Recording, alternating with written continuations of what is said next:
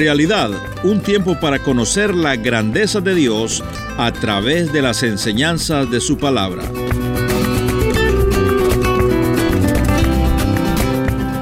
Los gabaonitas era gente viva y dijo, prefiero vivir siendo leñador, subir al bosque, traer los árboles arrastrando. Tarea pesada.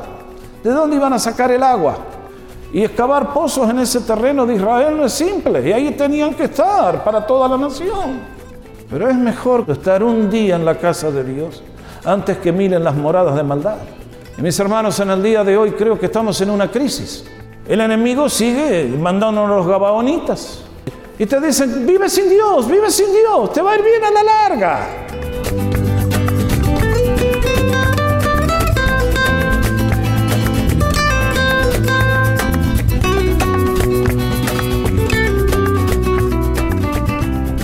Le damos la más cordial bienvenida a esta edición de Realidad.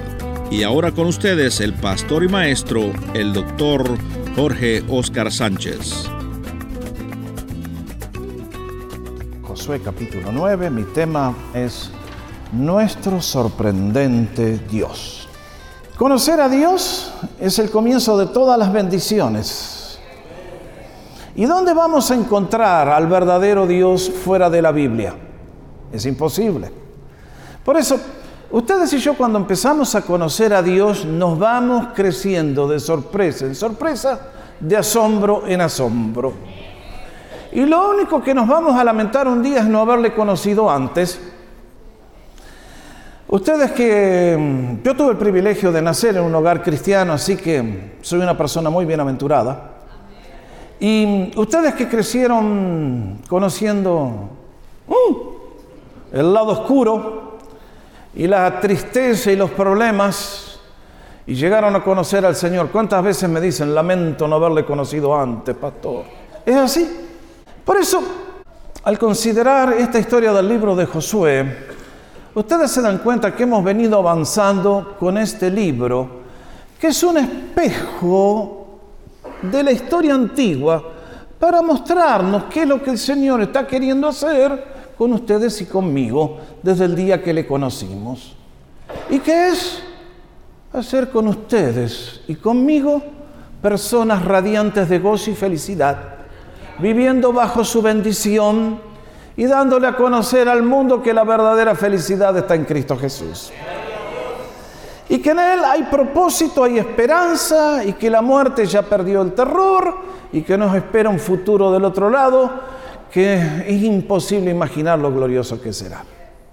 Entonces, hoy nos acercamos a este relato y yo les pregunto, ¿quién es la figura central de Josué capítulo 9?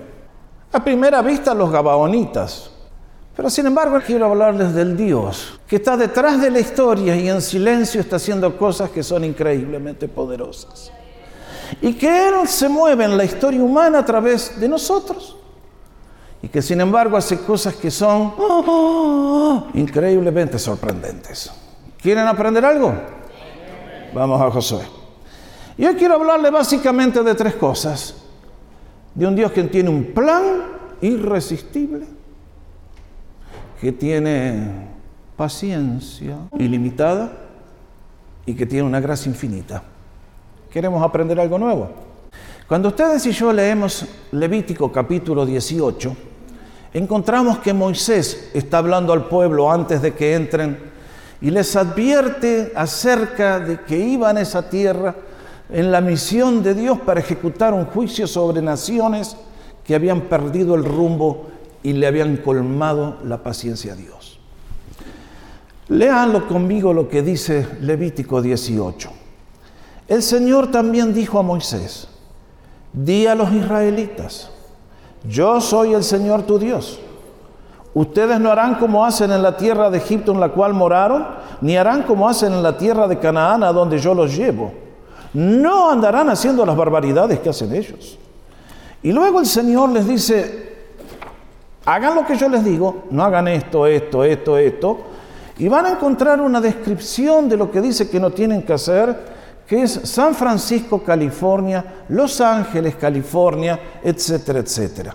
Y vean lo que dice más adelante. no se contaminen con ninguna de estas cosas, porque por todas estas cosas se han contaminado a las naciones que voy a echar de delante de ustedes. Porque esta tierra se ha corrompido. Por tanto, he castigado su iniquidad sobre ella y la tierra, qué expresión políticamente incorrecta, Señor, lo siento mucho. La tierra ha vomitado a sus moradores. Mis hermanos, en este mundo hay dos tipos de personas. Los que caminan a favor de Dios o los que caminan toda su vida a contramano con Dios. Cuando ustedes y yo abrimos el capítulo, encontramos de que Dios tiene un plan irresistible. Dios lleva a esta nación, a este nuevo grupo que ha formado y les va a entregar la tierra. Y se las entrega porque Él es el Dios de poder infinito. No porque ellos sean mejores que los otros, ni porque tengan armamentos mejores o estrategias militares superiores. Se los entrega porque Él es Dios. Pero acá leímos que hay un grupo de reyes que escucharon la noticia. Y evidentemente leímos en los capítulos anteriores que hubo una matanza y que Dios, Josué limpió la tierra. Evidentemente no limpió todos. Algunos salió corriendo y llevó la noticia. Se enteraron, se enteraron. Los muros de Jericó se vinieron abajo. ¡Jai! Los mataron a todos. Y cuando estos escucharon, bueno, oh, oh, oh, ¿quiénes son los próximos candidatos a la espada? Nosotros, unámonos, hagamos guerra contra Israel. ¿Cómo pensaron que aunque se uniera toda la tierra, no puede encontrar el poder del Creador? Que nada la humanidad junta, aunque juntemos los arsenales nucleares. Dios mueve sus dedos y nos mata a todos en un instante. Absurdo. Y sin embargo esta gente se confabuló, se unió para decir, les hacemos la guerra y los vamos a a derrotar, perdón. ¿Qué dije? Por ahí andaba. Un plan absurdo, totalmente absurdo. Ahora ustedes se dan cuenta, hay gente que quiere vivir mal. Fine, te dice Dios. Dios dice, a vos te gusta tu plan. A vos te gusta lo que a vos te gusta. Vos querés hacer lo que vos querés. No me querés tener en cuenta a mí. Fine dale. Pero va a llegar el momento cuando vamos a entrar en guerra. Y te voy a exigir las cuentas y entonces hablamos a ver quién tiene. ¿Querés hacer una pulseada conmigo? Mis brazos son omnipotentes, no intentes. Y en este caso, esta gente dijo, somos candidatos a la muerte, vamos y luchemos. Pero un grupo de personas que ustedes y yo leímos que fueron, realmente estos sí que fueron astutos. Y nos dice que los gabaonitas dijeron, si vamos de frente a chocar, ya hemos escuchado lo que Dios hizo. Los próximos candidatos a ser carne de cañón somos nosotros. No. Entonces diseñaron el plan que diseñaron. Y ustedes se dan cuenta. Es un plan que comienza mal y sin embargo va a tener un final feliz. Esto, es lo que me asombra a mí. Porque esta gente estaban ahí nomás, vecinos. Cuando Josué conquistó la ciudad de Jericó y después conquistaron Jai, ellos tenían base en Gilgal. Y que después de las conquistas volvieron a la ciudad que estaba ahí, Gilgal, cerca del río Jordán. Y esta gente que están en toda esa zona, de lo que posteriormente sería el reino de Judá o la provincia de Judea en tiempos del Señor.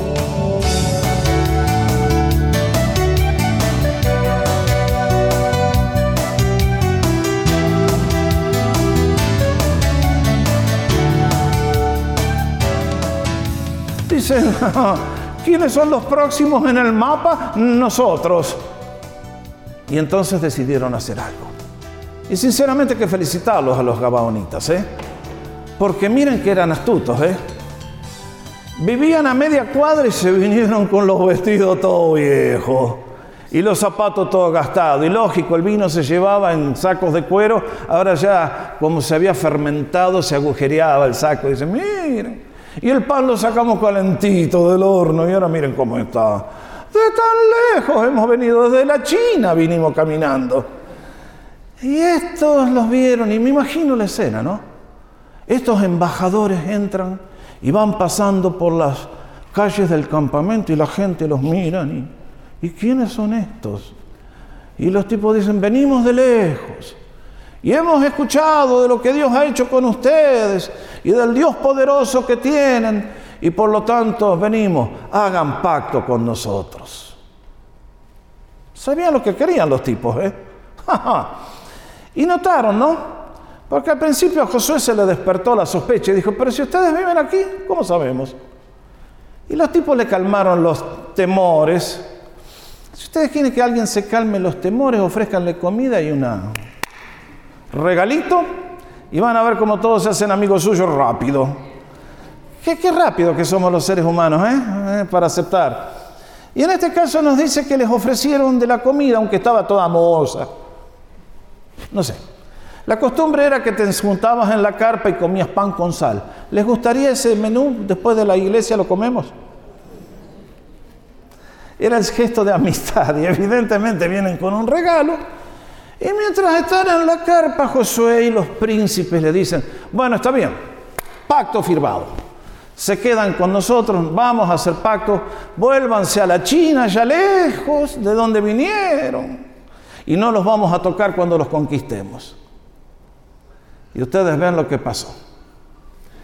Pasaron tres días y resulta que los gabaonitas estaban a la vuelta de la esquina. Y entonces se dieron cuenta. Los habían hecho entrar, mordieron el anzuelo y mis hermanos, acá hay una frase que a mí me habla de un peligro que tenemos todos los cristianos. Y es que en esta vida vamos a estar siempre rodeados de gabaonitas. De gente que están condenados a juicio. De gente que no conoce a Dios, que viven fuera de su voluntad, que hacen todas las cosas que no le agradan y que quieren que nosotros seamos como ellos. Porque no hay nada peor para el que no conoce a Dios que un cristiano. Porque somos los aguafiestas que le arruinamos todos los placeres. Yo siempre les conté de aquel muchacho que me dijo un día, ¿no? Jorge, te odio. ¿Eh? Porque desde que te escuché la primera vez predicar, ahora ya no disfruto más el pecado. Obvio. Usted escucha el Evangelio y ya no disfruta más las cosas de... ¿eh? Y así es. Y ahora en este mundo en que vivimos, recuerde que desde el día que aceptamos a Jesús, tenemos una lucha contra principados y potestades que lo único que quieren hacer es engañarnos, como intentaron hacer con el pueblo de Israel. Porque siendo que ya no nos pueden tomar de nuevo, porque Cristo está con nosotros, sí nos pueden llevar al punto en el cual perdemos el gozo la paz y todas las bendiciones. ¿Qué pasó cuando se dieron cuenta que los habían engañado? En el campamento hubo un desánimo, hubo murmuraciones, se fue el gozo, se fue la alegría. Y uno dice, ¿qué pasó aquí, Señor? ¿Por qué? ¿Por qué sucedió esto? ¿No había aprendido Josué la lección dolorosa cuando fueron a Jai, que por no consultar al Señor cayeron en una derrota? ¿No estaba demasiado fresco ese recuerdo para decir, che, momento, parala? Eh, Consultemos al Señor antes de hacer pacto con los gabaonitas, con estos embajadores que vienen de lejos. No, se fueron por los ojos, por los sentidos. Y mis hermanos, cuidado con los gabaonitas, especialmente a los chicos jóvenes que me escuchan. Siempre va a haber un gabaonita que te va a decir, mira, vos sos un tipo honrado, pero estás pasando un mal momento. Si robas algo de la compañía, es por unos días hasta que lo puedas devolver. Vos sos un tipo derecho, che, por favor. ¿Cómo vas a creer que vos sos deshonesto? No, hasta que pase la crisis, después se lo devolves. ¿Cuánta gente entró por eso? ¿Y después? ¿Cuánta gente entró? Che, la coca, pero no mata a nadie. No, no, no, no. Una sola vez, una sola vez. No te pierdas lo mejor de la vida. Cuidado con los gabaonitas. Siempre vienen disfrazados, siempre vienen disfrazados de amigos, ocultan sus verdaderos motivos, pero detrás de ello está la voz del enemigo que nos quiere sacar del camino de la bendición y del consejo de Dios. Hay una promesa a mí, que es la que una de las que más me encanta. Este versículo de Proverbios para mí tiene una promesa preciosa. Nos dice, Confía en el Señor con todo tu corazón. Y nunca te apoyes en tu propio entendimiento. Hay decisiones que al comienzo parecen, oh, Gabaonitas, bienvenidos, vinieron de lejos, Vienen buscando verdad. Dicen, somos tus siervos. Qué humildes, qué lindo. Watch it. Los gabaonitas se saben disfrazar, hermanos. Recuerda, hay muchos cristianos que hoy están en los caminos del Señor y dentro de 10 años van a estar muertos de sed en un desierto. Mi dolor como pastor es ver que todos los años hay corredores que están en la pista que se tuercen un tobillo y ya no corren más. He visto hogares que se reconstruyeron por la bendición de Dios, aflojaron, se perdió todo. Y mis hermanos, los gabaonitas, siempre te van a venir a buscar. Siempre vas a tener familiares y amigos que te quieren sacar del camino de Dios. Cuidado, cuidado. Estamos en lucha contra principados y potestades, espíritus engañadores. Y practican el engaño. Usa tu Biblia, lee tu Biblia, satura tu mente, dile al Señor, Señor, yo no me puedo apoyar en mi propio entendimiento porque me puede fallar. Si lo hacemos, sabios seremos. Por eso dice, reconócelo en todos tus caminos y Él te va a guiar en tus sendas, Él va a enderezar tus pasos, Él te va a llevar al lugar de la bendición suprema. Pero esta gente no lo hizo. Vieron, firmaron y después estaba el dolor de cabeza. Y mis hermanos, acá hay un punto más que vale la pena mencionar. Es el tema de los juramentos. Aquella gente hizo un juramento de que les perdonaban la vida. Tres días más tarde se dieron cuenta que era un engaño y dijeron, no podemos quebrantar ese juramento. Ahora, ustedes y yo que vivimos de este otro lado, de la cruz, ¿qué dijo el Señor acerca de los juramentos? No dijo, ustedes no juren ni por el cielo, ni por la tierra, ni por el estrado, ni por el templo. No. Que vuestro sí sea sí, vuestro no sea no. No se olviden. Quiero tener muy dentro de mí un corazón como el tuyo, Señor. Quiero tener dentro de mí un corazón como el tuyo, Señor.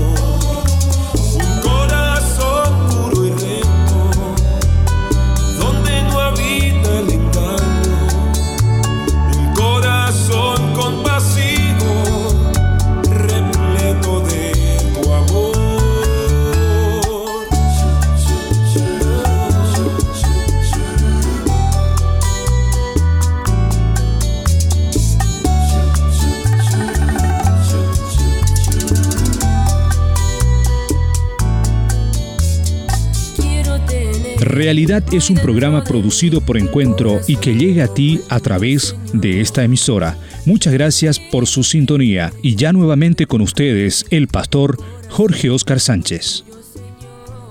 Y a mí me asombra cómo Dios tantas veces convierte nuestros errores en una próxima bendición. Lo cual me lleva al último punto. Y es que nuestro sorprendente Dios, que tiene ese plan irresistible, esa paciencia ilimitada, tiene una gracia infinita. Ustedes ven que los gabaonitas nos dice que procedieron con astucia. Pero saben una cosa, yo no los culpo a los gabaonitas. Porque los otros dijeron, vamos a pelear porque somos hombres y mujeres muertos. Y ellos sabían que también eran hombres y mujeres muertos. Y le dicen ahora a Josué en los últimos versículos, Josué, ponete un poquito en nuestro lugar. Escuchamos de lo que Dios hizo en el pasado en Egipto. Nos contaron que le dijeron a Moisés, barrelos a todos. Y nosotros temimos por nuestra vida. Es por eso que hicimos esto. Y honestamente, digo, qué lástima que no vinieron de frente, honestamente. Porque mientras la conquista es un medio de limpiar la tierra y de ejecutar juicio contra civilizaciones que se han depravado, también encontramos la gracia de Dios en medio de ese plan. ¿No es así? La historia de Rahab, ¿qué nos recuerda? Que acá tenemos una mujer que era una gentil, que era una... ¿Qué estilo de vida que tenía la señorita? ¿Y qué pasó?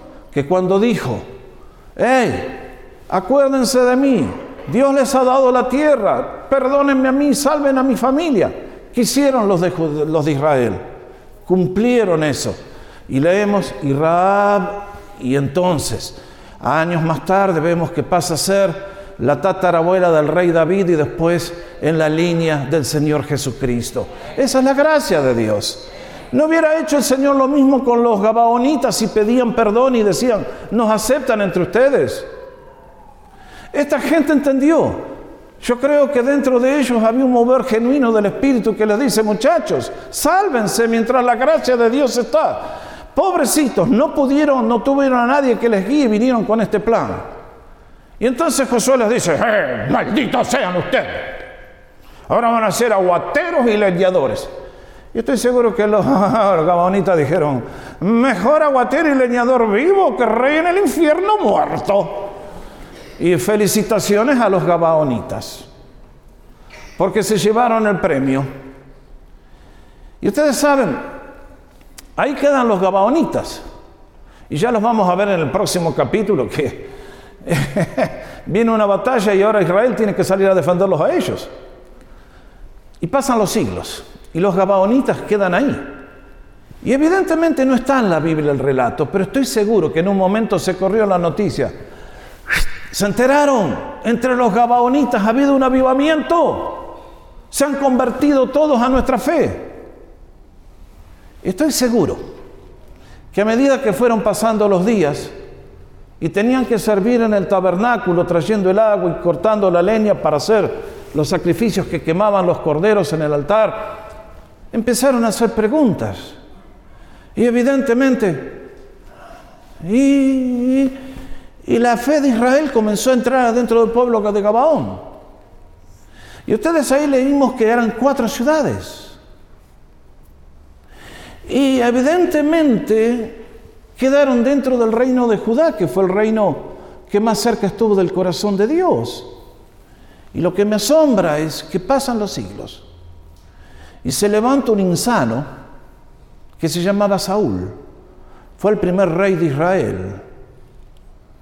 Y el tipo ese cuando empezó a hacer tonteras y a devariar mentalmente, porque empezó a hacer las cosas mal y Dios le quitó la protección y los espíritus satánicos se lo vinieron a agarrar, un día ordenó que los gabaonitas fueran exterminados. Lo que Josué no hizo lo quiso hacer Saúl. Y no le salió muy bien la cosa, porque evidentemente mató a algunos, pero no le fue bien. Y años más tarde sube un nuevo rey, se llama David. Y llega el tiempo de la cosecha y no hay cosecha. Próximo año llega el tiempo de la cosecha y no hay cosecha. Tercer año, esto es una depresión económica peor que la del 2008. Cosecha, no hay cosecha. Y entonces David va directamente a Dios a buscarle y dice, Señor, ¿qué pasa? ¿Qué nos pasó? ¿Por qué se cortó la abundancia? ¿Por qué no tenemos comida? Y Dios le dice, por culpa de los gabaonitas, que Saúl intentó extirpar y exterminar. ¿Qué tengo que hacer, Señor? Anda a hablar con ellos. Y estos gabaonitas, si leen el relato, se van a quedar asombrados. Le dicen a David, no queremos la plata de Saúl. No. Dice, pero ¿qué tengo que hacer? Bueno, hagamos esto. Se quebró la maldición, volvió a fluir la bendición. Los gabaonitas estaban en medio del pueblo de Israel y eran parte de la solución, no parte del problema. Y el arca que tenía que estar en el tabernáculo en Silo fue quitada en una época de demencia espiritual bajo el liderazgo del sacerdote Elí. Y los filisteos se les vinieron en contra y como estaban fuera de la voluntad de Dios, dijeron, ah, vamos a llevar al arca al frente de batalla y vamos a ganar. Era un amuleto eso. No tenían fe, estaban fuera de la voluntad de Dios. Perdieron el arca y los filisteos se la llevaron a casa. David subió con todo Israel a Baala, es decir, a Kiriat Jearim, que pertenece a Judá, para hacer subir desde allí el arca de Dios al Señor, que está sobre los querubines donde se invoca su nombre. Mis hermanos queridos, ¿se dan cuenta cómo el Señor ha trastornado todo y lo que empezó mal lo ha convertido en una fuente de bien? Es notable, ¿no? Es notable nuestro Dios. Él tiene un plan irresistible. siempre va a triunfar. Ese plan es imposible ser derrotado. Si tú y yo pertenecemos a ese plan, lo tenemos todo. Segundo, los seres humanos se pueden cansar contigo y conmigo. Dios nunca se cansa de nosotros. Y empecemos a ver que sin la bendición de Dios vamos a terminar como los cinco reyes, los vamos a ver el domingo que viene. Que si tú y yo tenemos a Jesús, somos personas para dar gracias y estar alabando y bendeciendo el nombre de Dios. Y es nuestro gran privilegio conocerle a Él, disfrutar de Él de manera creciente y servirle completando su misión. Por eso en esta mañana, la historia de los Gabaonitas, la historia del pueblo de Israel. Aquí estamos. Un Dios que te dice, eres un Gabaonita, no me importa lo que has hecho. Ven a mí y yo te restauro y te transformo y te hago una nueva persona.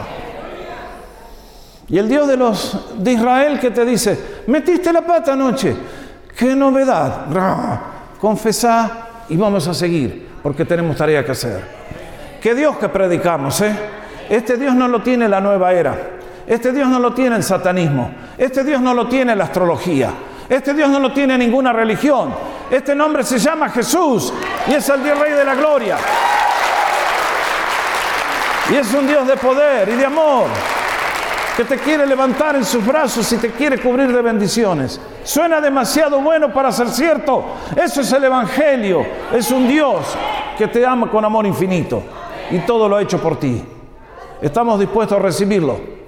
Estamos dispuestos a darle gracias, a honrarle con nuestra vida. Este es nuestro llamado. Nuestro Dios es muy sorprendente. Ustedes y yo tenemos el privilegio de haberle conocido y crecer en la gracia y el conocimiento de Él.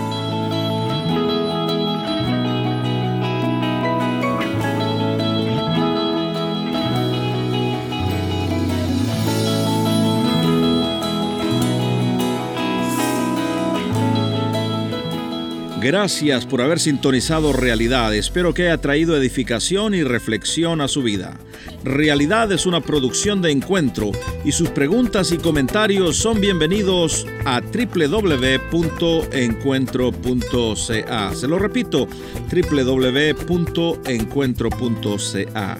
También usted puede comunicarse directamente con el doctor Jorge Oscar Sánchez a través de www.realidad.com online.com.